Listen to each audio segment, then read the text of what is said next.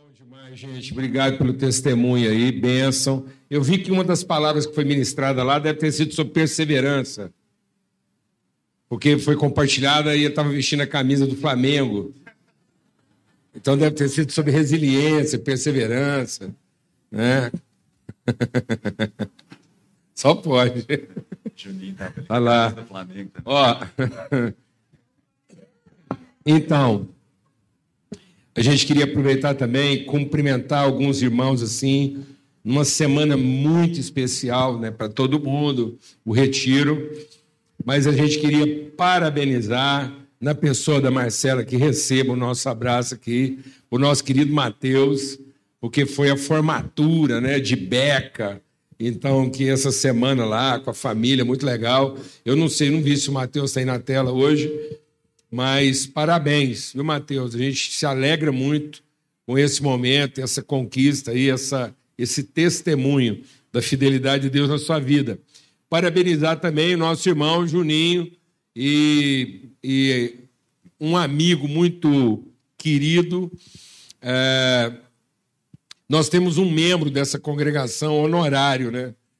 Tem um membro dessa congregação que pouca gente conhece, que ele é mais ou menos igual o cometa Halley, ele vem a cada período, assim, o ciclo dele é maior. Que é o meu amigo José Humberto, que é o pai do Juninho. né? Então, é José Humberto, o Juninho é filho do José Humberto, pai. Nós somos amigos de muito tempo, já vivemos muita história fantástica de superação, de desafio, de fé, de testemunho da fidelidade de Deus. E essa semana a empresa deles comemorou 40 anos e a gente tem uma parte lá nessa história e viu né, o que, que Deus tem feito através da empresa deles de manifestação do reino. Como você, né, Cláudio, eles têm buscado, como empresa, dar materialidade às virtudes de Deus. Então, parabéns aí, Juninho, Zé Humberto. Vai chegar lá no seu pai, na sua mãe, a Conceição, mulher de muita paciência e misericórdia, né, bem? Graças a Deus. E parabenizar a nossa querida Lara, hoje é aniversário dela. Ela está poupada de falar quantos anos, né? E, e até por falar nisso, Laurinha, sempre que te perguntar a idade, você fala mais. Nunca menos. Para a pessoa sempre achar que você é conservada e não que você está acabada. Entendeu? Não, mas é uma dica. Que as mulheres têm a tendência de diminuir, aumenta. Escuta o que eu estou te falando. Já mete uns 10 anos em cima, a pessoa fala, meu Deus, nem parece. Eu te dava 10 anos a menos do que a pessoa não falar nada e. Laurinha, parabéns, bênção, graças a Deus. Vamos orar? Pai, muito obrigado. A Lana está indignada. Os irmãos, os irmãos mandaram uma foto no grupo de WhatsApp lá, né? Os irmãos mandaram uma foto, a piada já nasceu pronta. Eles mandaram a foto com a data, 1919. Aí eu já mandei na foto. Gente, nem parece que foi tão pouco tempo. Olhando para essa foto, eu achava que foi uns 10 anos atrás. Já nasceu pronta a piada, né? Então, Pai, muito obrigado pelo teu amor, obrigado pela tua bondade. A gente viver todas essas coisas em família, as conquistas, as vitórias, os testemunhos, os desafios, as perdas, as dores, mas nós estamos em família e podemos cooperar uns com os outros e ser a expressão do teu amor na vida uns dos outros, ó Pai. Em nome de Cristo Jesus, o Senhor. Amém e amém. Graças a Deus. E, Cristina, fala para o Mateus, pro Mateus, para o Barreto, que eu não esqueci. Estou vendo você aqui. Ele e tá pelo visto, ele não. ele- Eu sei que ele está lá, mas eu quero falar com você, porque. É E eu estou vendo que você não trouxe o presente que já me deu, tem dois meses ou três, e não entrega. Tá vendo? O Barreto, tá dado o recado agora com quem resolve. Esse presente não chega, já mandou foto. Amém? Graças a Deus. Privilégio, gente. Hoje, quando a gente estava saindo de casa, e assim, essa semana foi bem corrido, né? E algumas as pessoas até acompanharam aí lá na, na live. Aí saindo de casa, ah, como a Lana falou, né? A hora apertada, eu achei que ela não ia perceber. Quando ela passou pelo presépio lá de casa, que ela tem um presépio grande, eu gosto mais de presépio, né? E aí ela falou assim: quem roubou meu menino Jesus aqui? Ela deu falta do menino Jesus, mas é porque eu tinha passado na frente e peguei né, o, o menino Jesus aqui com a, na manjedoura, né?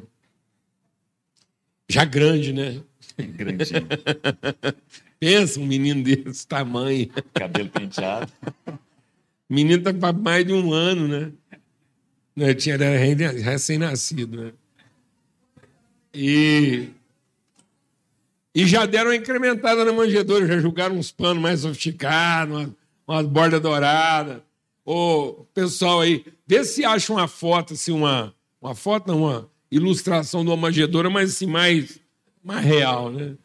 É, mais raiz, mais tosca. Mas tá aqui. Qualquer coisa eu quis trazer o menino Jesus na manjedoura para a gente compartilhar algo aqui nessa, nesse mês do Natal, significar o Natal. Você faz um favor para mim? Você pega aquela árvore lá que tá para decorar lá, porque nós tivemos muitos eventos aqui, mas como isso é uma casa, o lugar dela é aqui. Aí o pessoal tirou, não voltou. Não, é porque família é assim, a gente organiza as coisas na hora para todo mundo ficar feliz. É casa, pronto. Aí, ó, não é? Afinal de contas, deu tanto trabalho arrumar esse trem, depois fica lá escondido, passa a hora e não vê. Agora dá uma rodadinha pro trem ficar para frente. Cuidado para não cair. Pelo amor de Deus. É, é, tá vendo? A emoção. É família assim, é para dar emoção, adrenalina. Pronto.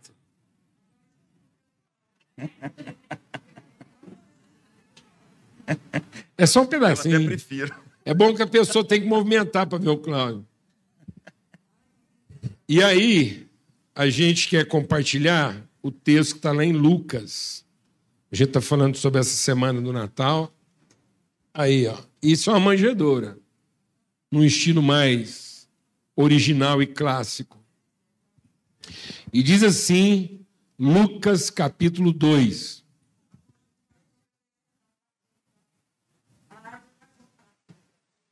Pode? Tá bom, né? É, faz parte, tem que ser, ué. Senão vira outra coisa. Almoço de família tem que ser. Almoço de família tem que ter uma maionese meio salgada, que ninguém reclama, porque não é restaurante. Aí todo mundo come caladinho para honrar a tia. Você já comeu uma maionese mais ou menos salgada numa festa de família? Já não. Pão, só para honrar a tia. Hã? E ela olha você para isso e fala, delícia, tia. Essa maionese senhora é imbatível. Eu ri demais essa semana, que um cara falando sobre festa de Natal falou assim: bom de festa de Natal é que tudo tem passa. Arroz com passa, pernil com passa, feijão com passa, farofa com passa. E a gente tem que estar tá lá achando aquilo bom, né? Tudo tem passa. e aí, aqui em Lucas, no capítulo 2, diz assim: E aconteceu naqueles dias. É maravilhoso como a palavra de Deus quer nos conduzir né, a, um, a um entendimento, mas nós precisamos dessa pedagogia de Deus na nossa vida. Nós precisamos dessa pedagogia, desse ensinamento, do que, é que nos move. Né? Esse calendário de Deus. O acontecimento que se dá numa época, mas que ele não é controlado, ele é imprevisível. A vida acontece dentro de uma imprevisibilidade. Infelizmente, aqui no Brasil, que já foi campeão mundial de cesariana, parto com hora marcada. Né? Cesariana no Brasil deixou de ser uma, uma emergência médica, clínica, para ser uma providência conveniente de comodidade. Né? Para médicos e, e parturientes. Então vamos fazer o seguinte: vamos pôr esse parte de hora marcada, porque eu não quero ficar lá. Lá no Reino Unido, que é um país bem mais avançado nessa questão de medicina natural, preventiva, a Lana ficou internada lá numa maternidade, a melhor maternidade da cidade, porque ela teve um problema de placenta prévia, então uma gravidez de altíssimo risco, tanto é que eles quiseram abortar da Isabel quando ela tinha três meses ainda de gestação. E foi difícil segurar aquilo, depois ela acabou nascendo prematuramente, porque a Lana não podia mais estender esse risco. E aí a Lana, volta e meia, eu ficava lá na maternidade com ela e escutando algumas mulheres lá entrar em trabalho de parto dois dias. Ia lá, passar de parto, voltava. Ia de novo, voltava. Porque eles insistiam né, no parto natural. E eu lembro da, da, da, das enfermeiras lá, que é a midwife, né, enfermeira obstetra-chefe. Eu lembro da vozinha delas gritando assim: é, keep pushing, keep pushing. you are doing great. Are doing well. Keep pushing. Continua empurrando, continua empurrando. Você está bem. E as mulheres, ai, ai, ai, ai, na volta, não era o dia ainda, ai, de novo, até. Né? E aí eu lembro quando o médico da Lana, que era professor na universidade lá e catedrático, ele levava grupos de alunos para olhar a Lana, né? a latina, sul-americana, do terceiro mundo. Aí eles entravam lá na sala, eu sentado e minha mulher sendo aula. Aí ele ia lá para dar uma aula com a Lana.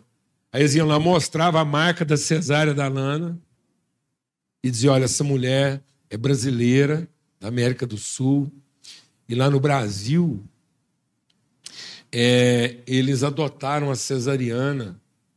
É o campeão mundial de cesariana no Brasil. E o cara explicava isso. E eles desenvolveram uma técnica tão apurada que, para não comprometer as mulheres esteticamente, eles fazem uma, uma cicatriz pequenininha e baixa para não comprometer depois a, a estética. Então, eles desenvolveram uma alta tecnologia nisso, por uma questão de comodidade. E a gente tinha que escutar aquilo e ficar assim meio. Aí muita gente achava que era um exagero. Até que um ano depois, o SUS passou a pagar a cesárea no sistema público percentualmente. Então, o hospital não podia ter mais do que um certo percentual. Aí o Brasil, que tinha 70%, 75% de cesárea, né, todo pai de ser cesárea, do dia para a noite caiu para menos de 40%. Por uma regulação financeira orçamentária. Nenhuma crítica, amados. Mas isso leva a gente a pensar. Por quê? Porque desde o nascimento nós vamos perdendo esse senso de sermos surpreendidos por Deus. Deus quer nos surpreender com a vida. Assim como ninguém pode precisar o dia da fecundação, ninguém pode precisar o dia do nascimento, como não pode precisar o dia da sua morte. Porque se a vida não tivesse esse encanto, essa beleza de ser sustentada por Deus no seu significado, nós vamos dessignificar a vida. Nós vamos achar que a vida é para ser salva e não para ser significada. E aí ele diz assim: aconteceu naqueles dias que saiu um decreto da parte do César Augusto para que todo mundo se alistasse. Então Deus pôs todo mundo para trabalhar. Não é a igreja que trabalha para o governo. Não é nesse, nesse aspecto assim.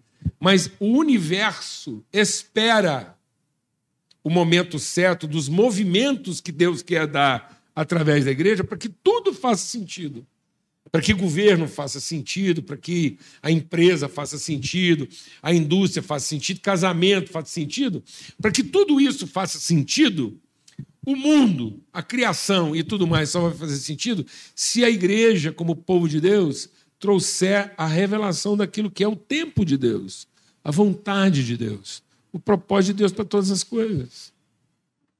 Amém?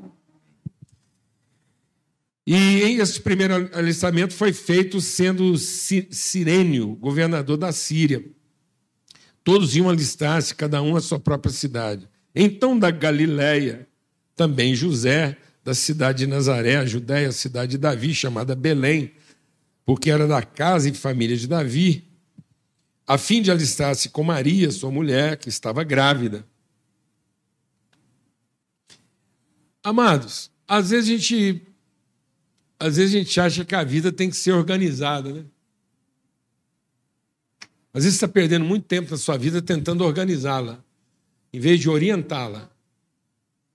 A vida precisa mais de orientação do que de organização, para que ela se organize conforme a sua vocação. e não para que ela defina a sua vocação depois que ela se organizou. Então tem muita gente tentando organizar a vida para depois cumprir sua vocação. Não. Obedeça o chamado de Deus, cumpra a sua vocação, que a sua vida se organizará segundo a direção que Deus te deu. Por isso que muita gente não está conseguindo cumprir o propósito de Deus, porque está colocando a organização antes da direção. E, na verdade, como a vida é fluxo, nós temos que primeiro encontrar a direção, porque depois tudo se organiza de acordo com essa direção. Por que, amados? Aquilo que às vezes para nós é organização, para Deus é bagunça, aquilo que para Deus é bagunça, né? vai ser a nossa é, é, o que para Deus é bagunça, nós estamos achando que é organização. E o que para nós é bagunça, né? Nós estamos chamando de organização, que para Deus é bagunça e vice-versa. Então, por que, que eu estou dizendo isso? Porque onde é que Deus, um Deus organizado, marca um senso que obriga o marido da Maria, grávida, próxima de dar à luz, entre o oitavo e o nono mês, viajar de mula.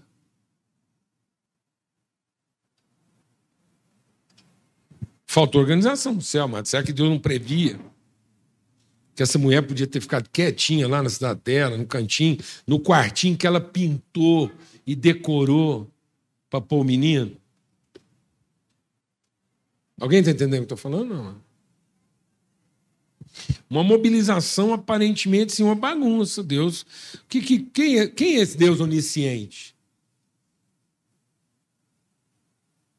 Se Deus fosse onisciente, ele sabia que estava perto da mulher da luz. Alguém aqui ia forçar uma mulher dessa viajar?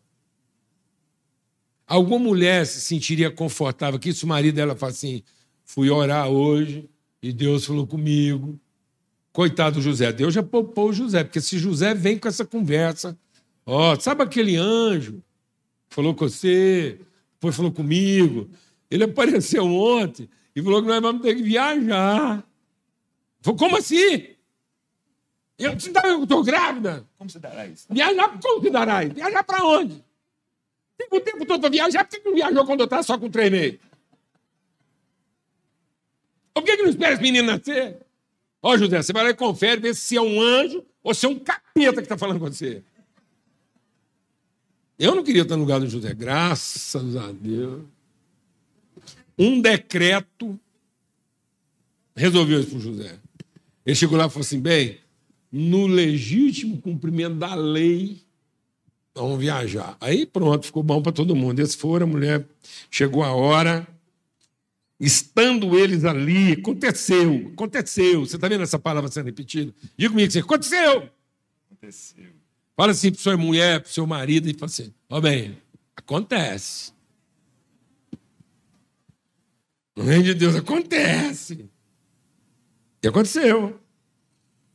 Se cumpriram os dias, naqueles dias, se cumpriram os dias que ela havia de dar à luz, e deu à luz o seu filho primogênito, envolveu em panos e deitou numa manjedoura, porque não havia lugar para eles na estalagem.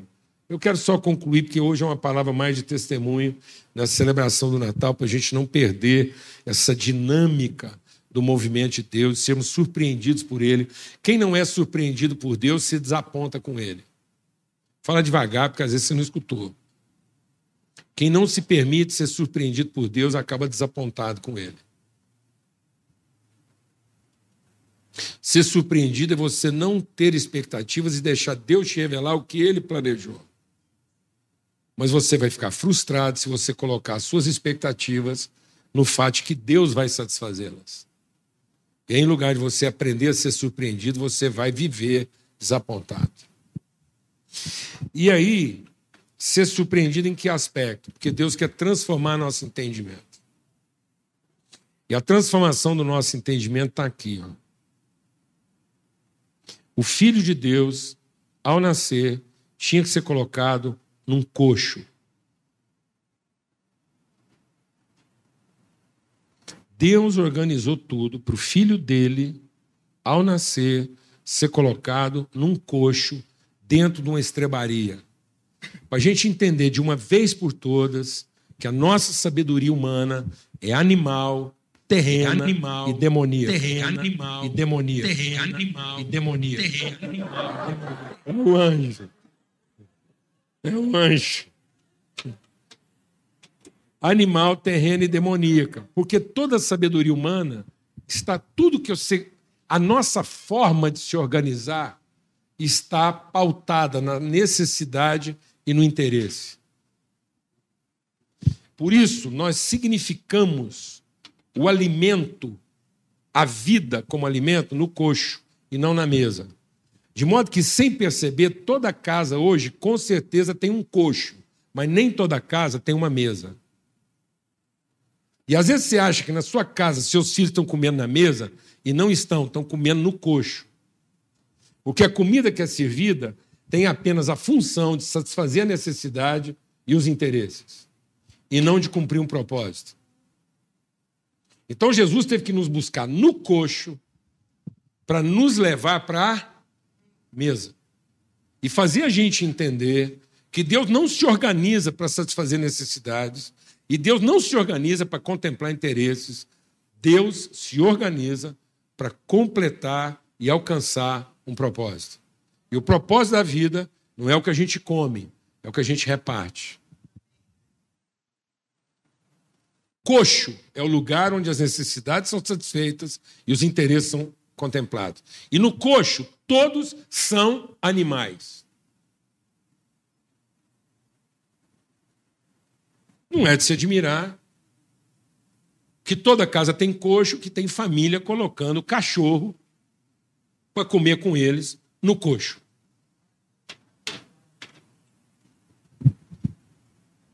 Porque cão não compartilha a mesa. Porque cão só come, não reparte. E mesa não é lugar de comer. É lugar de quê? Repartir. A vida não é o que se come. A vida é traduzida naquilo que se compartilha. Nós estamos ensinando os nossos filhos a comer no coxo e ser comida de coxo, ou nós estamos ensinando nossos filhos a levar o povo para onde? Para a mesa. Os filhos de Deus não vão da mesa para o coxo. Os filhos de Deus vão do coxo para a mesa.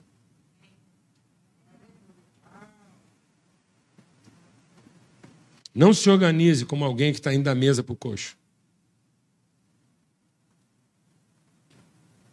Porque Deus planejou levar você do coxo para a mesa. Jesus terminou o ministério dele ensinando que vida não é coxo.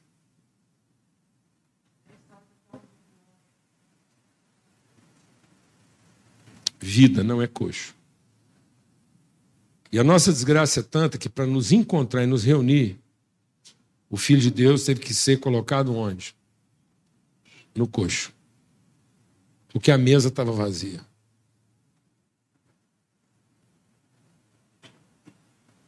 Então, que a gente possa ter essa iluminação, esse entendimento. E que nesse mês de Natal, você prepare mesa mas não sofistique o coxo.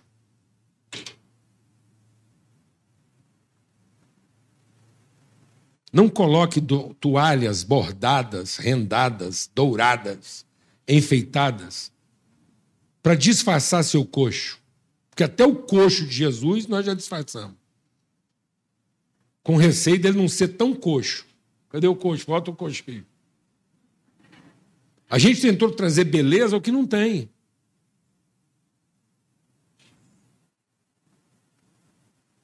E aí, a gente com vergonha disso, decorou.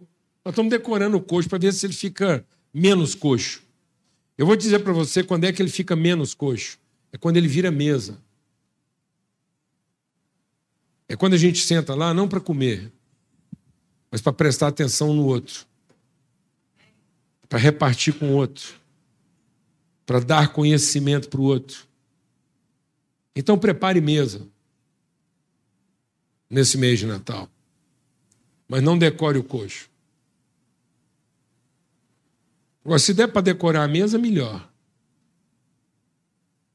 Mas se não for mesa, não decore. Porque Jesus quer nos levar para onde? Para a mesa.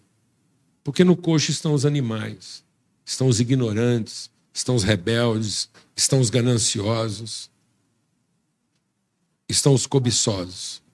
Glória a Deus, amados. Em nome de Cristo Jesus, o Senhor. E a gente vê isso, né, Cláudio? Essa ansiedade pela satisfação. No mundo corporativo, às vezes a pessoa nem se preocupa em discutir com você no sentido de é, cooperar com o produto que ela está adquirindo. Né? É lógico que, como profissional, você tem a obrigação de sempre entregar o melhor. Mas às vezes o cliente nem quer discutir isso com você, ele quer reclamar de não ter sido satisfeito. Né? Você tem alguma coisa para compartilhar nesse sentido? Coincidentemente, essa semana, um, um representante de um, de um grande fundo de investimento, grande mesmo, é, procurou a gente para conversar a respeito de um projeto. Perguntou se nós tínhamos interesse. Eu falei não e sim. Se o projeto é esse que está pronto, não. Se vocês estiverem dispostos a ir com a gente para uma mesa onde a gente vai discutir um bom projeto para muito mais gente do que nós, aí sim eu tenho interesse. Se o projeto é o que está no coxo, não me interessa mais.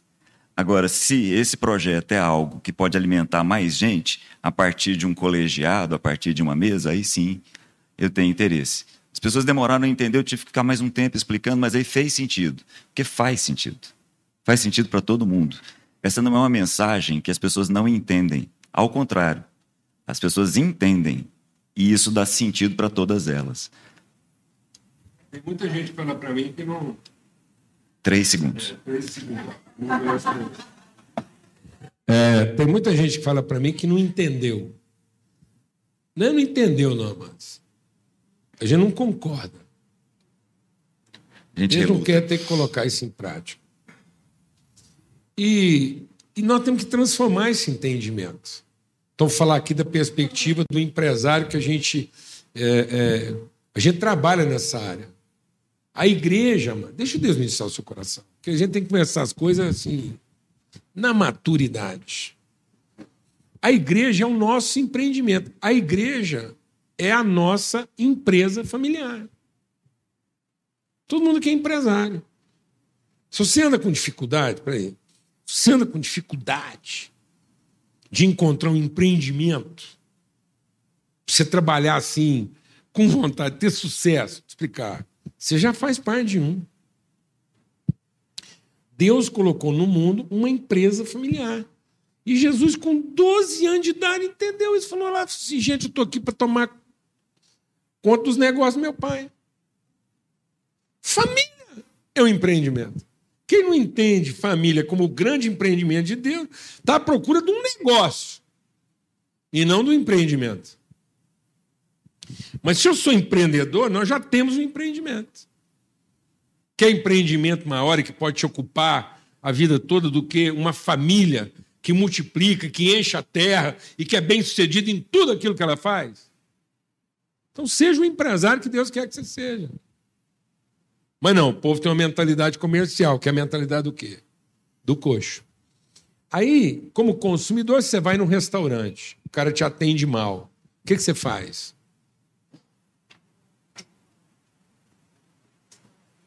O que, que você faz? O cara te atendeu mal no restaurante, o que, que você faz?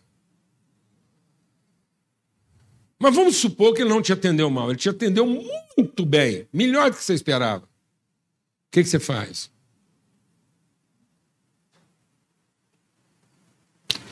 Você dá os 10% com satisfação quando ele te trata bem? E você nem quer dar os 10% quando ele te trata mal? Você, aliás, você não quer nem pagar a conta. Então, vou falar uma coisa. Você é corrupto.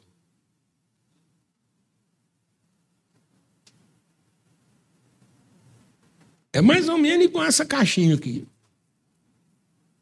Jesus olhou lá no dia do gasofilácio, tinha um punhado de corrupto pondo dinheiro lá, achando que ia rolar uma treta entre ele e Deus, só porque ele.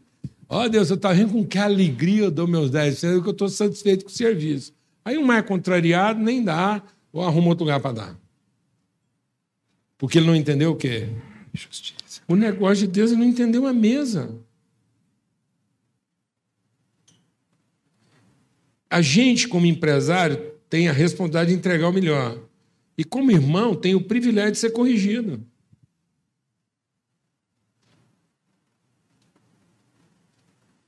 Ou não? Amém. Se isso acontece na igreja, o que, sobrou para o resto? Tem gente que vê problemas na vida da igreja e trata o problema que ele tem com a igreja como se a igreja fosse o quê? Coxo. Não estou encontrando nesse lugar toda a comida que eu gostaria e queria me satisfazer. Aí sabe o que, ele faz? Ele vai de um coxo para o outro até achar um que está cheio. Em vez de tratar isso como mesa e se responsabilizar para aquilo funcionar para os outros. Inclusive para quem não está funcionando direito. Estamos entendendo isso não, amados? Para onde nós fomos? Não é?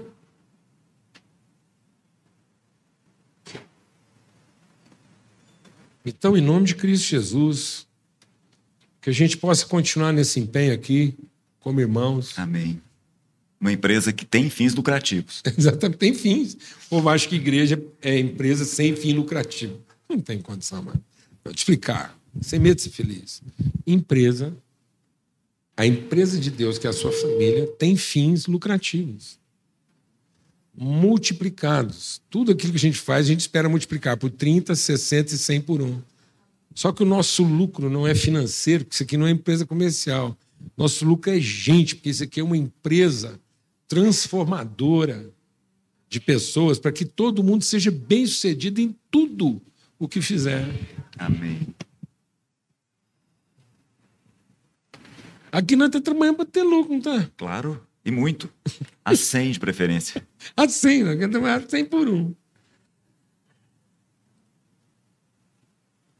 Glória a Deus. Amém. Fala com Deus aí agora no seu coração. E pergunte se na sua casa, final de ano, vai continuar tendo coxo? Mesa. Ou finalmente vai ter mesa? Se Jesus ainda é para nós a comida que Deus colocou no coxo, ou se Jesus é para nós o irmão que nos levou para a mesa.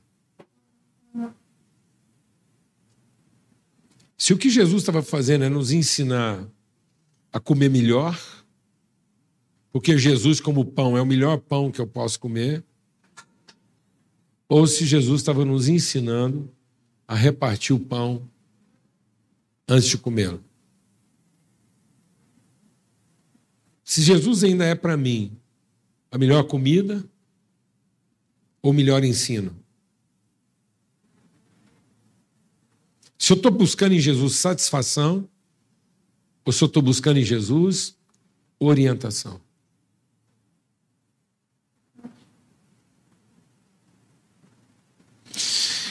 Se eu continuo buscando em Jesus a solução dos meus problemas, ou se eu estou buscando em Jesus a solução dos problemas dos outros?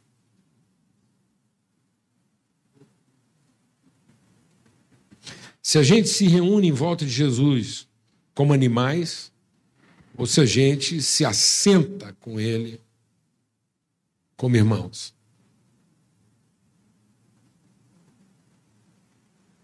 Glória a Deus, amados.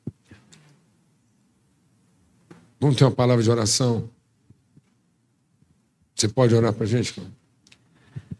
Deus amado, derrama sobre nós o teu espírito em iluminação do nosso entendimento. Que esse Natal seja um Natal diferente de todos os que nós já vivemos até hoje, de forma que sejamos pessoas mais profundas, ensinando a todos os outros o compartilhar de uma mesa, a mesa que reparte, a mesa que se reparte mesa que se entrega, a mesa que se dá.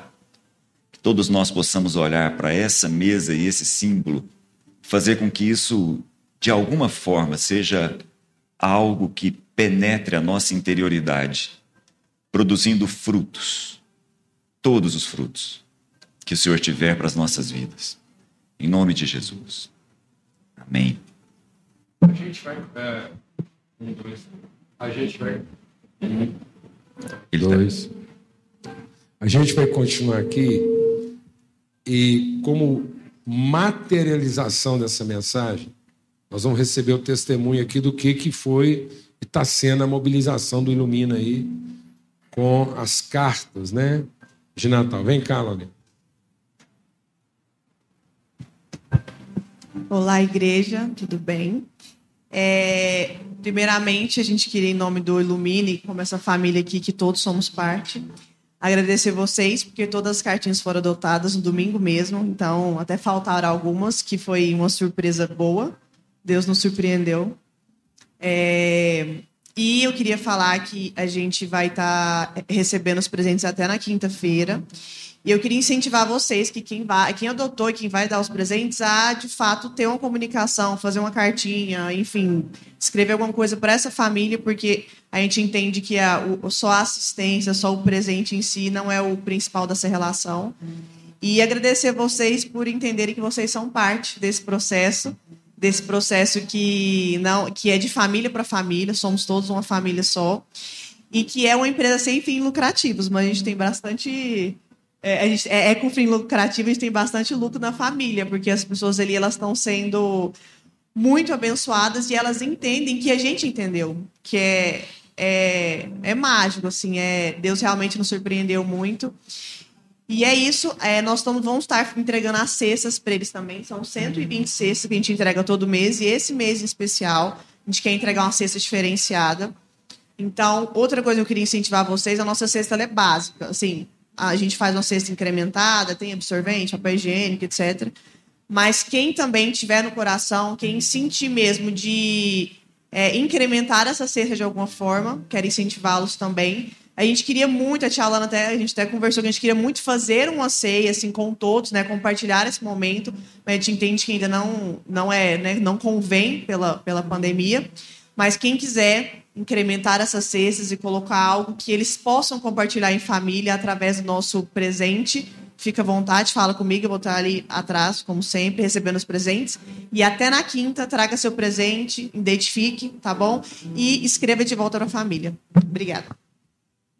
Ah, essa, esse esforço, é, quando você, dado que você tem, é coxo. Quando você compartilha de quem você é, é mesmo. Então, se, o que você coloca aqui, você manda para alguém um, um, dinheiro.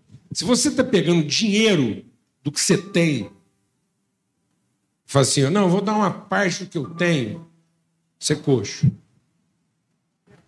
É ração. Isso não vai transformar ninguém.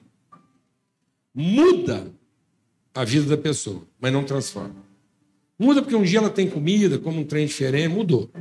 Então a gente pode mudar a vida das pessoas dando do que a gente tem.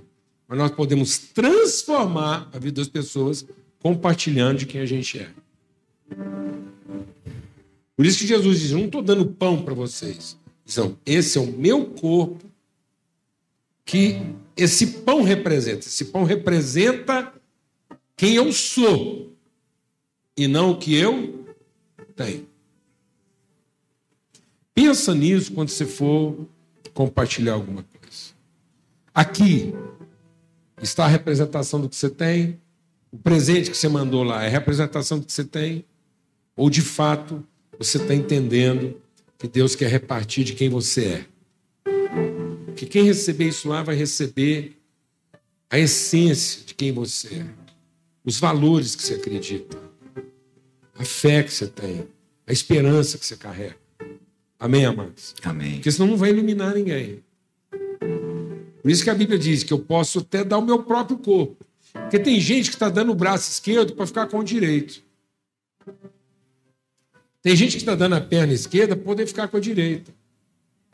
Tem gente que está perdendo um olho para salvar o outro. Não é isso. Não é o que eu pago para ter direito com o que eu fico. Amém? Amém. É o que eu entrego para representar quem eu sou. Em nome de Jesus. A gente vai ver um vídeo aqui que o Claudio separou. Fez... Sim, é, é, duas coisas rápidas aqui no, no tempo que a gente tem. Vamos ficar dentro do tempo. Primeiro, eu não queria perder a chance de comentar o que são esses meninos aqui vivendo esse momento que eles viveram no acampamento. Paulo Júnior e eu somos fruto desses lugares. Né? É, é, a gente podia falar horas e horas a respeito do que Deus fez nas nossas vidas nesse ambiente, nessa cultura. Mas eu me lembro bem, e aí eu quero contar isso para vocês, mesmo como testemunha. Me lembro bem, com a idade deles, 15 anos, num, num desses acampamentos, e o culto da fogueira, que novamente os meninos fizeram. A Luciana, que não vem dessa, dessa história, né, perguntou o que é o culto da fogueira. É um culto que tem uma fogueira lá no centro. Só isso. Só que eu me lembro, num desses, desses é, cultos da fogueira, um dia em que uma pessoa falou assim: Eu tenho certeza que tem alguém aqui que tem um testemunho para dar. Pela primeira vez na minha vida, eu fui à frente de um público enorme para falar. E se vocês me conhecessem, vocês iriam entender o, o que, que eu estou querendo dizer com isso? Porque talvez alguns de vocês me vejam aqui falando, me vejam aqui fazendo esse papel e não fazem ideia do, da pessoa que eu era, da história que eu tenho, de onde eu, eu vim, a minha timidez, os meus bloqueios, a minha dificuldade de se colocar, até pela minha história familiar, de colocar diante de um público como esse, nunca foi fácil. Para mim, não é até hoje. Mas por causa desse dia, foi impressionante o que Deus fez a partir daí simplesmente por uma atitude de disposição. E aí um processo impressionante na minha vida começou a partir desse dia, com 15 anos, como está acontecendo com esses meninos que vêm aqui, dão esse testemunho. E é muito bom ver os nossos filhos nesses lugares, que vocês nos ajudem a incentivar todos esses meninos a crescerem nesse ambiente. Qual ambiente? Da religião? Não. O ambiente do compartilhar, o ambiente é, das pessoas que se colocam como Boca, como a Mariana, é, que se colocam nesse lugar e vão gratuitamente para entregar daquilo que elas são. E aí eu queria terminar aproveitando a imagem aqui do, do coxo, porque me lembrou o que nós conversamos aqui na semana passada.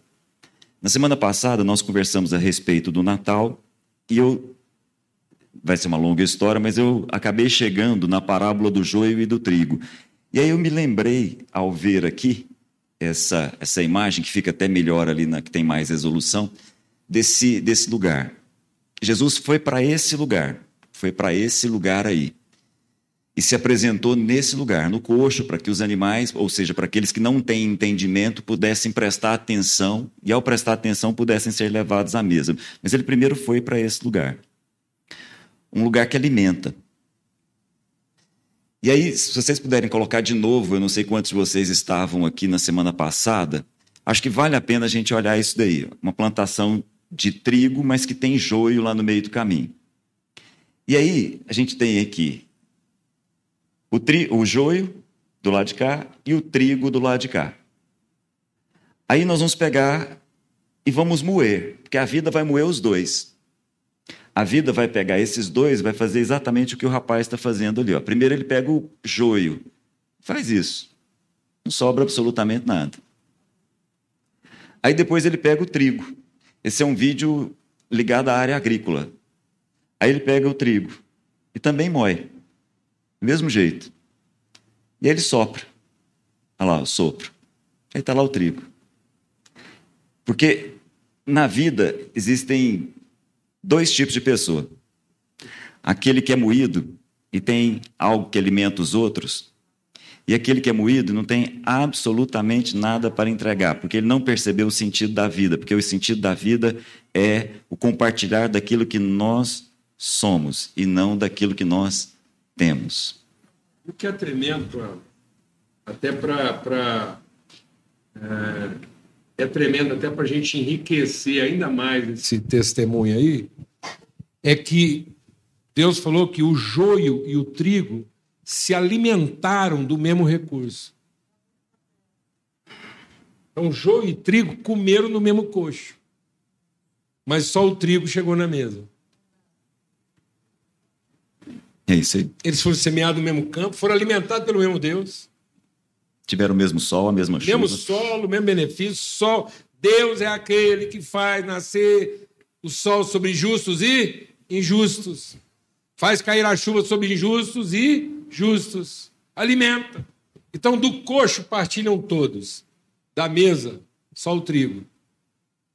Porque, na verdade, ele nos transforma de ovelha que come no pasto em cordeiro que é servido na mesa. Amém. Glória a Deus, amém. Amém. O destino da ovelha não é passar o resto da vida comendo no pasto, mas é chegar à mesa na forma de cordeiro. Só tem um jeito desse animal fazer parte da mesa: é se ele for o sacrifício oferecido em favor de seus irmãos. Glória a Deus. Amém. Em nome de Cristo Jesus. Amém. Muito bom. Quem está alegre aqui? Amém. Tanto testemunho, tanta vida, tanta virtude. Então é com essa alegria, você sai daqui disposto a ser mesa, ser partilha, ser trigo. Você não tem que ficar tentando descobrir quem é joio. Tem gente que passa a vida dele inteira tentando achar quem é joio. Cuidado. Quem está querendo achar joio, provavelmente está querendo achar um igual.